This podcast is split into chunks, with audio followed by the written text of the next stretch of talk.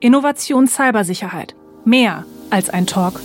Wir machen Hessens anwendungsorientierte Forschung erlebbar und sprechen über aktuelle Trends, Themen und unsere Projekte. Demokratie ist der Grundpfeiler unserer Gesellschaft. Doch wo Licht ist, ist auch Schatten. Und es gibt immer wieder Strömungen und Versuche, diesen Grundpfeiler oder Teile davon zu zersetzen. Unter anderem kann dies durch Hass im Netz passieren. In den Medien ist das gegenwärtig und wir alle kennen dieses Thema und haben sicher auch schon selbst den ein oder anderen Kommentar in sozialen Medien oder ähnliches lesen müssen, der uns einen dann beinahe erstarrt zurücklässt. Aber erstarren ist für uns keine Option und daher spreche ich heute mit meinen Gästen über das Reizthema Hate Speech und Fake News, wie künstliche Intelligenz Hass und Lügen im Netz erkennen kann. Dazu habe ich zum einen auf der Forschungsseite Frau Prof. Dr. Melanie Siegel von der Hochschule Darmstadt, Herrn Prof. Dr. Dirk Labudde von der Hochschule Fresenius in Hessen und der Hochschule Mittweida in Sachsen, sowie von der Fachseite Herrn Axel Schröder von der Meldestelle Hessen gegen Hetze des Hessen Cyber Competence Center des Hessischen Innenministeriums zu Gast. Und genau diese beiden Rollen, also Fachseite und Forschungsseite, bilden zusammen mit dem Innenministerium ein Ökosystem, so wie wir das nennen. Mein Name ist Malte Kuckel aus dem Referat Innovationsmanagement Cybersicherheit des Hessischen Ministeriums des Innern und für Sport und wir fördern anwendungsorientierte Forschung im Bereich Cybersicherheit immer in diesem benannten Ökosystem. Wir sind sozusagen das Bindeglied zwischen Forschung und der Fachseite und dienen sozusagen als Vermittler und Multiplikator und sind damit mittendrin. Eine Multiplikatorenrolle hat auch die Meldestelle Hessen gegen Hetze. Diese Meldestelle ist noch gar nicht so alt. Ne? Januar 2020 ist sie gegründet worden und hat dafür aber schon einiges bewältigt.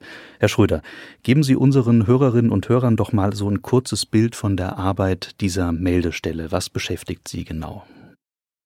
Ja, Herr Kugel, wie Sie gesagt haben, uns gibt es seit 2020 und ähm, wir bieten ja eine niederschwellige Möglichkeit, einfach um uns Hate Speech aus den sozialen Medien zu melden. Das können Zeugen oder Zeuginnen sein, aber auch eben Betroffene. Und was die Meldestelle dabei macht, das ist im Prinzip zunächst mal schauen, was ist uns da gemeldet worden, eine Erstbewertung draufschauen, ist das etwas, was wir als Hate Speech einordnen würden und geht es eventuell noch weiter, nämlich ist es strafrechtlich relevant. Im Rahmen so einer Erstbewertung wird das Ganze klassifiziert. Wir schauen, wo kommt das her, wo ist es veröffentlicht worden, wie sieht der Kontext zu dieser Äußerung aus. Und äh, im Ergebnis der Bewertung entscheiden wir, ob dieser Sachverhalt an die Sicherheitsbehörden weitergeleitet werden muss oder aber auch müssen wir eine Beschwerde bei den Netzbetreibern einlegen. Über das Ergebnis hält dann die Mitteilende oder der Mitteilende ein Ergebnis, was wir damit gemacht haben.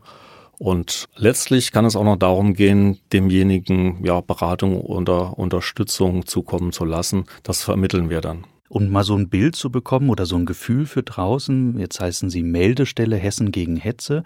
Wie viele Meldungen gehen denn da so ein? Können Sie uns da mal eine Zahl nennen?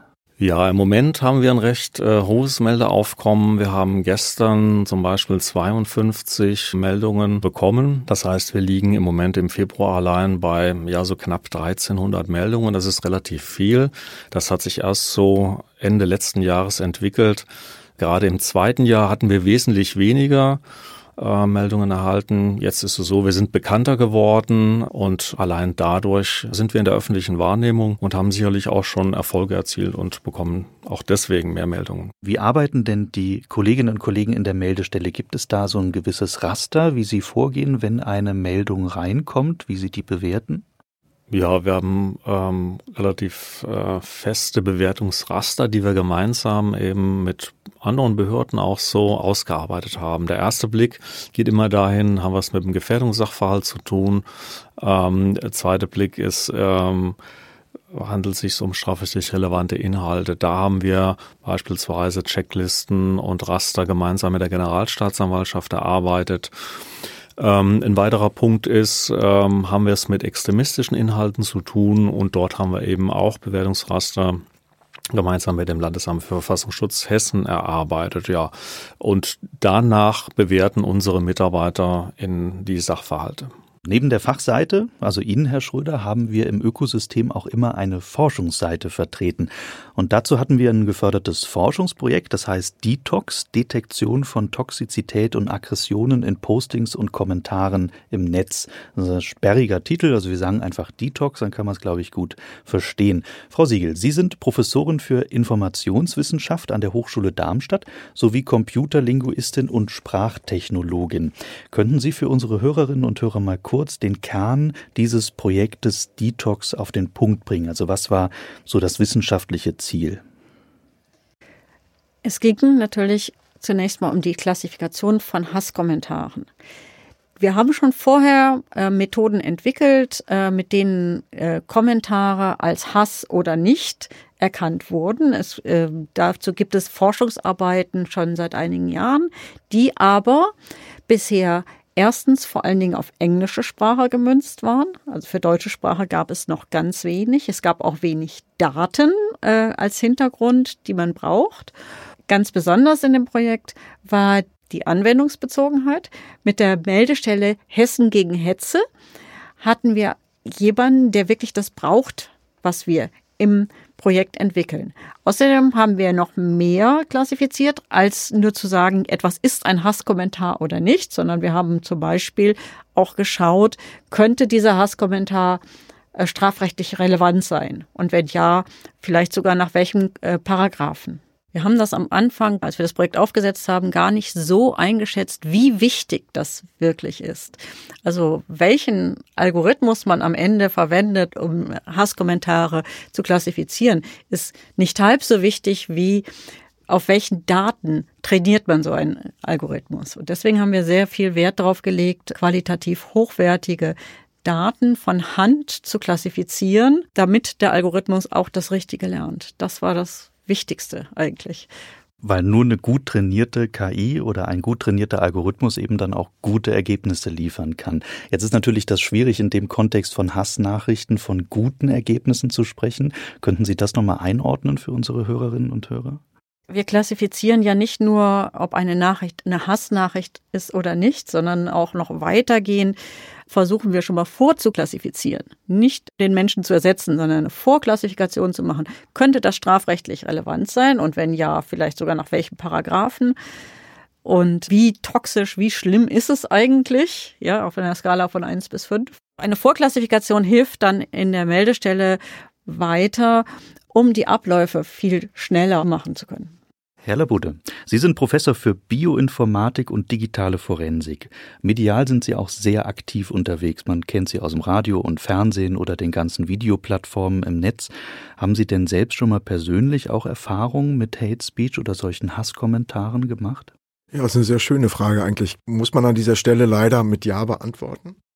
Wir haben es ja vorhin in der Anmoderation gehört, ich komme aus Sachsen, da gibt's also die, die eine oder andere Strömung, die dann nachher auch nette E-Mails versendet. Ja, und dann kommt man natürlich auch mit solcher Meldung, mit solchen Kommentaren, mit solchen Ansichten natürlich auch mal in Berührung, ja. Und das wäre dann für Sie auch der Moment gewesen, nehmen wir mal an, das wäre jetzt hier in Hessen gewesen, Sie hätten das bei der hessischen Meldestelle Hessen gegen Hetze auch dann eingereicht. Was ich gelernt habe während dieses ganzen Forschungsprojektes ist, dass man diese Meldestellen natürlich auch publik machen muss. Als Normalbürger, also ist es ja manchmal relativ weit weg. Dass man sagt, ja, nee, das passiert also Promis, also irgendwelchen Vips und so und ich bin ein ganz normaler Mensch und ähm, ich habe da eigentlich gar keinen Bedarf irgendwas und das, was ich sehe im Netz, das betrifft mich nicht. Ja, also von daher ist aber wenn man das umdreht, ist die Notwendigkeit da, dass eigentlich jeder Teilnehmer an diesem Netz, ja, also wenn wir uns das wirklich das Netz als großes Netz vorstellen, dass also die Kommunikationspartner, ist egal auf welchen Plattformen, sind also Teile eines ganz großen und wir müssen uns gegenseitig schützen und wir müssen auch ein bisschen auf uns gegenseitig aufpassen. Und von daher ist es also extrem wichtig aus meiner Sicht, um wirklich die Grundsätze einer Demokratie irgendwie zu schützen, dass man auch zum Nachbarn, ja, also auch im Netz guckt und sagt, okay, also der Kommentar war jetzt also wirklich unter der Gürtellinie und wenn er aus nachvollziehbaren Gründen, ja, also das nicht meldet oder sich dazu nicht bekennen will, dass er solche Kommentare gekriegt hat, dann sollte es ein anderer tun und das ist extrem wichtig. Also auf der einen Seite diese Sensibilität davon, was kann davon störend sein oder was kann davon wirklich Hass sein und zum anderen auch die Solidarität, dass man dann sagt, da meldet man was, ja, oder da geht man gegen vor und ignoriert es nicht. Genau, also ein Opfer ist per se nicht selbst dran schuld. Das muss man sich immer vorstellen. Also es gibt ganz viele Mechanismen, die haben wir eben auch in diesem Forschungsprojekt so ein bisschen sehen dürfen. Also was führt dazu? Gibt es eine Vorgeschichte zu einem Hasskommentar? Und wir kommen nachher nochmal, glaube ich, drauf zurück, äh, auf was Herr Schröder gerade gesagt hat. Also dieses dieses, diese Weitergabe, dieses Betonen von Hasskommentaren oder gibt es einfach auch Strömungen, die dagegen diskutieren. Ja, also so würde man es ja auch im realen Raum mit Demokratie machen. Ja, also Rede und Gegenrede und dann gucken, auf was man sich einigen kann oder wohin die Entwicklung geht. Und das sind eben alles Gründe, die müssen wir mit lernen und eben auch mit beachten. Genau. Ja, einerseits ist es sicherlich so, dass sich Leute wundern würden, wenn sie sehen, dass wir sehr viel menschlich bewerten bei uns in der Meldestelle. Und ich denke, viele Leute gehen heute einfach davon aus, na ja, das sind alles Dinge, die laufen vollautomatisch. Die Netzbetreiber, die werden sicherlich KI-basiert diese Sachen überprüfen und ausfiltern. Genauso würde das so eine Meldestelle auch machen. Und deswegen war es für uns natürlich auch sehr interessant, ist das überhaupt machbar? Kann man so etwas überhaupt technisch basiert erkennen und bewerten? Weil wir auch wissen, selbst Sachverhalte juristisch zu bewerten ist ja schwierig. Also selbst zwei oder drei Juristen könnten unterschiedlicher Meinung sein, ob ein Sachverhalt Sachverhalt eine Beleidigung ist oder nicht. Und das war zunächst mal ein sehr großes Interesse und wir wollten schauen, gibt es KI äh, her, so etwas vorzuklassifizieren. Also unser Fokus war immer gewesen, nicht, dass wir eine Technik bekommen, die uns die Arbeit abnimmt, sondern die uns etwas vorklassifiziert und uns die Arbeit erleichtert, sodass wir sehr zielgerichtet auf ganz kritische Kommentare gucken können und die dann nochmal menschlich letztlich bewerten können. So war die Idee dahinter. Frau Siegel, Sie haben zusammen mit Herrn Labudde dieses Forschungsprojekt gehabt. Ja? Das ist ja Ende Juni letzten Jahres, also 2022, zu Ende gegangen. Wie genau haben Sie dieses Forschungsprojekt aufgebaut? Also wo waren da die Zusammenarbeitsmöglichkeiten? Wir haben in der ersten Zeit des Projekts relativ viel Zeit aufgewendet, um gemeinsam mit der Meldestelle ähm, festzulegen, was das Tool eigentlich erkennen soll. Ähm, dann haben wir dieses Raster, was wir da gemeinsam erarbeitet haben, genommen und haben Studierende mit unterschiedlichem Hintergrund, zum Teil mit juristischer Ausbildung, zum Teil eben auch extra nicht, ähm, die Kommentare ähm, bewerten lassen, klassifizieren lassen. Wir nennen das Annotieren. Sie haben sozusagen dran geschrieben, ähm, welche dieser Klassen zutreffen. Ist das ähm, Hate Speech? Ist das, äh, wie toxisch ist das eigentlich? Ähm, ist es strafrechtlich relevant? Ist es extremistisch? Und so weiter. Und jedes, jeder Kommentar wurde von drei Studierenden annotiert auf diese Art und Weise. Und dann wurde geschaut, stimmen, wie, inwieweit stimmen die eigentlich überein? Das ist also so ein Mehr-Augen-Prinzip sozusagen. Ne? Die, die pro Kommentar schauen mehrere Augen drauf, um nachher einen guten guten Mittelweg oder einen guten Kompromiss davon zu haben? Oder wie muss man sich auch das vorstellen? Um, ja, auch äh, das ist einerseits so, aber andererseits äh, genau die rauszufiltern, wo die, äh, wo die sich uneinig waren. Denn das sind die ganz besonders komplizierten Fälle. Ähm, und die müssen wir uns doch mal gesondert angucken. Ja, einmal die Woche gab es ein Online-Meeting mit den Annotatoren und Annotatoren und da wurden genau diese komplizierten Fälle präsentiert und diskutiert. Das ist schön, dass Sie diese Zusammenarbeit ansprechen, weil genau das ist ja etwas, wie wir auch in dem Ökosystem arbeiten. Das heißt, Sie haben jetzt gesagt, einmal die Woche haben Sie sich im Forschungsprojekt zusammengesetzt, aber wir, sozusagen die Meldestelle und auch wir vom Referat Innovationsmanagement Cybersicherheit als strategische Steuerung dieses Prozesses haben dann auch schon fixe gehabt. Die haben ungefähr immer alle drei bis vier Monate stattgefunden. Und da kamen wir dann in den übergeordneten Austausch, über den Fortschritt, über die Inhalte des Projekts oder wo es vielleicht noch Hilfestellung geben muss von behördlicher Seite etc. Das ist ja das Wesen, der Kern sozusagen dieses Ökosystems, was das ausmacht.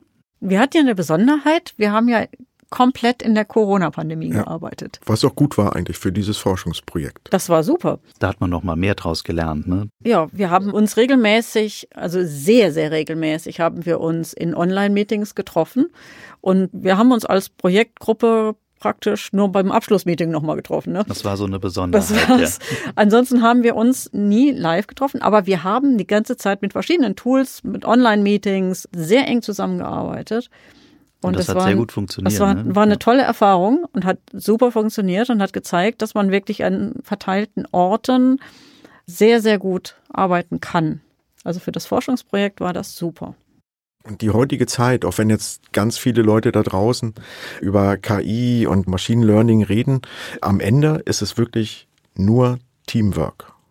Ja, und nur durch ein super abgestimmtes Miteinander, ja, also können eigentlich dann wirklich neue Methoden entwickelt werden. Und wir haben natürlich das, was Frau Siegel auch angedeutet hat, also viele verschiedene Menschen genommen, im wahrsten Sinne des Wortes, die einfach auf solche Kommentare geguckt haben.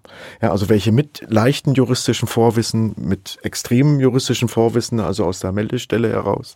Und haben dann irgendwie festgestellt, dass jeder natürlich durch sein Vorwissen, durch seine Vorbildung, ja, also auch ein anderes Ergebnis rauskriegt. Und dann war also die erste Frage nicht, wie setzen wir jetzt welche Technik ein, sondern wie verstehen wir eigentlich, was dahinter menschlich wahrnehmbar ist und vor allen Dingen, wie bewerten das unterschiedliche Menschen mit unterschiedlichem Vorwissen. Und deswegen haben wir also ganz viele verschiedene Tools erstmal auch entwickelt, also nur für die Annotation. Frau Siegel hat es angedeutet, dass also Studierende dazu gebraucht wurden, ähm, wirklich unterschiedlich zu annotieren. Also aus ihren Vorerfahrungen heraus. Und das bringt uns natürlich dann immer auch weiter. Und nur durch saubere, exakte Daten kann man dann nachher wirklich auch trainieren. Und so wie jeder eben auch draußen unterschiedliche Erfahrungen mit solchen Kommentaren hat und die auch unterschiedlich bewertet, ja, also das muss ja auch ein Tool mit abfangen. Das heißt, das meinen Sie mit Annotation. Also für genau. unsere Hörerinnen und Hörer draußen ist dieser Begriff vielleicht ein wenig sperrig. Also Annotation heißt einfach, also wir haben so ein Klassifizierungsschema, es hat sehr lange gedauert.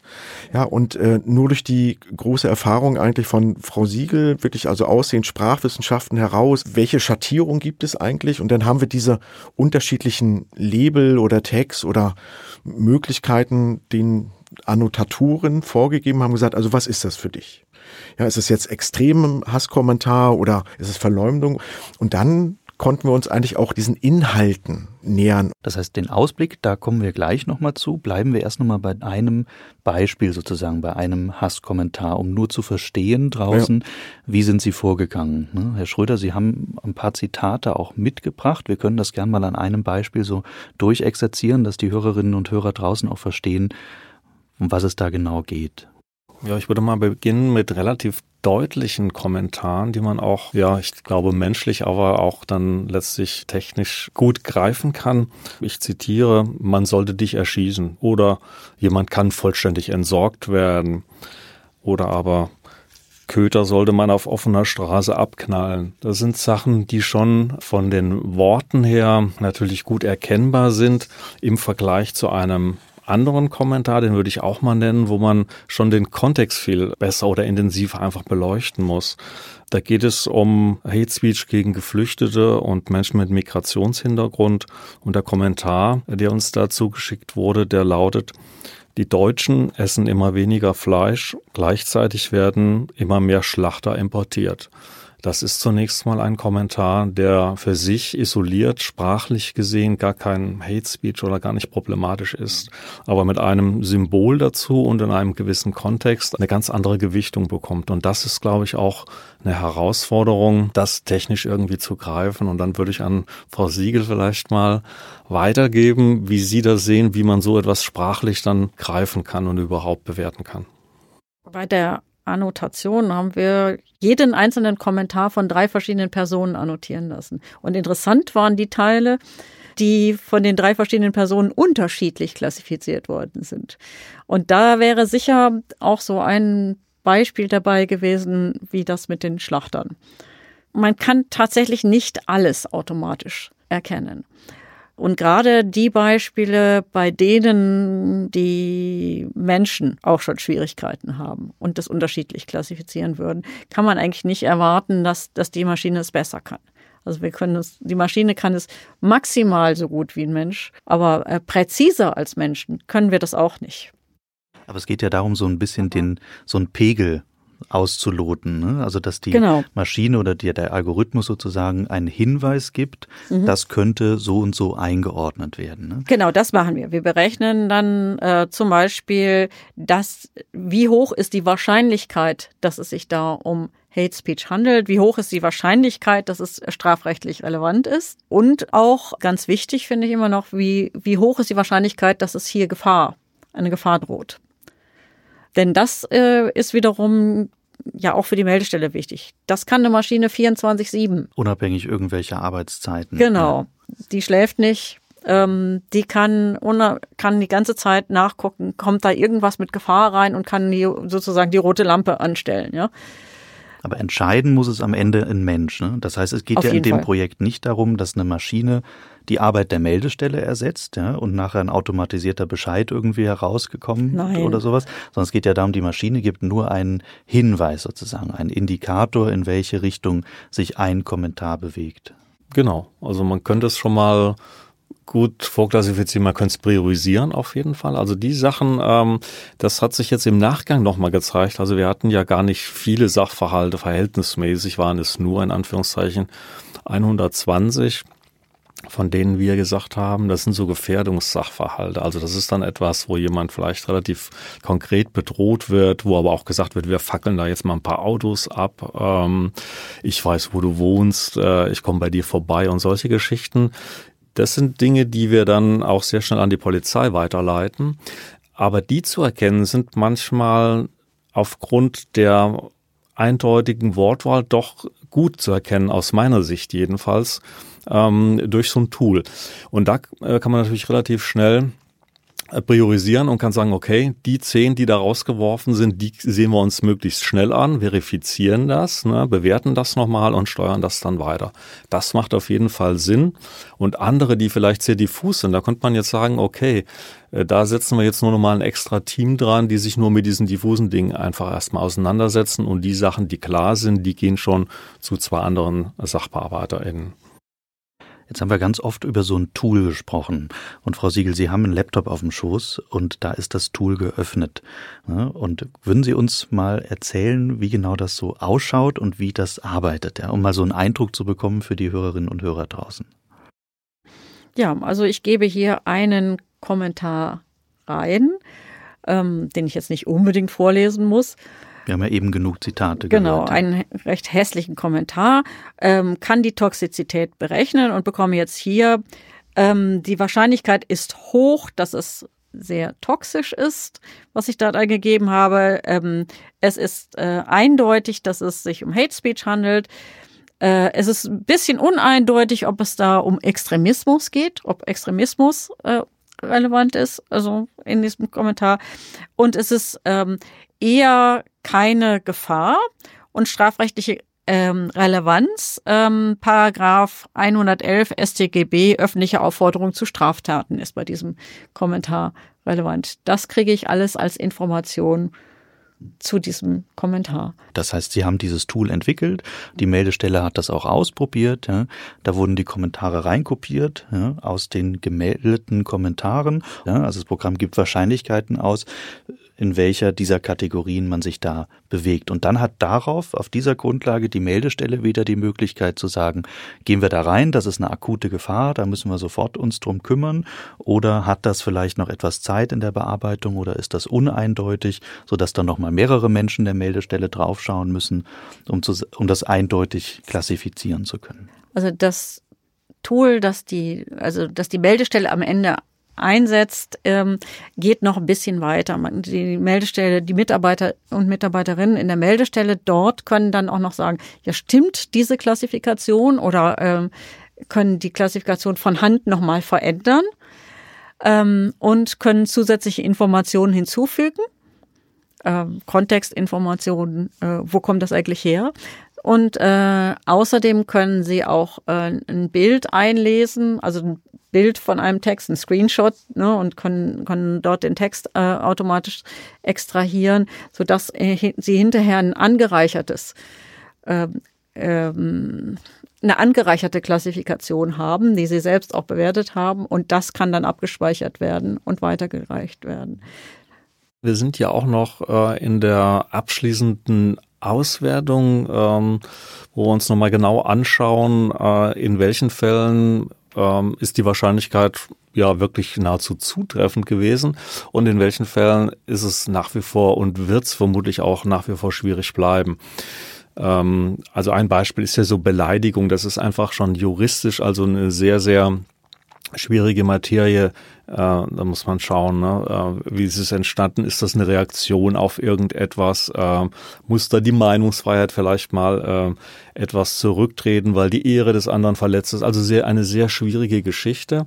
Und ich denke, am Ende ähm, wird es so sein, dass wir Sachverhalte ähm, haben, wo wir so ein Tool sehr gut zur Vorklassifizierung einsetzen können und andere Bereiche, wo wir sagen, da ist es einfach noch nicht ausgereift. So, also das würde ich einfach mal so als Prognose zum jetzigen Zeitpunkt mal stellen.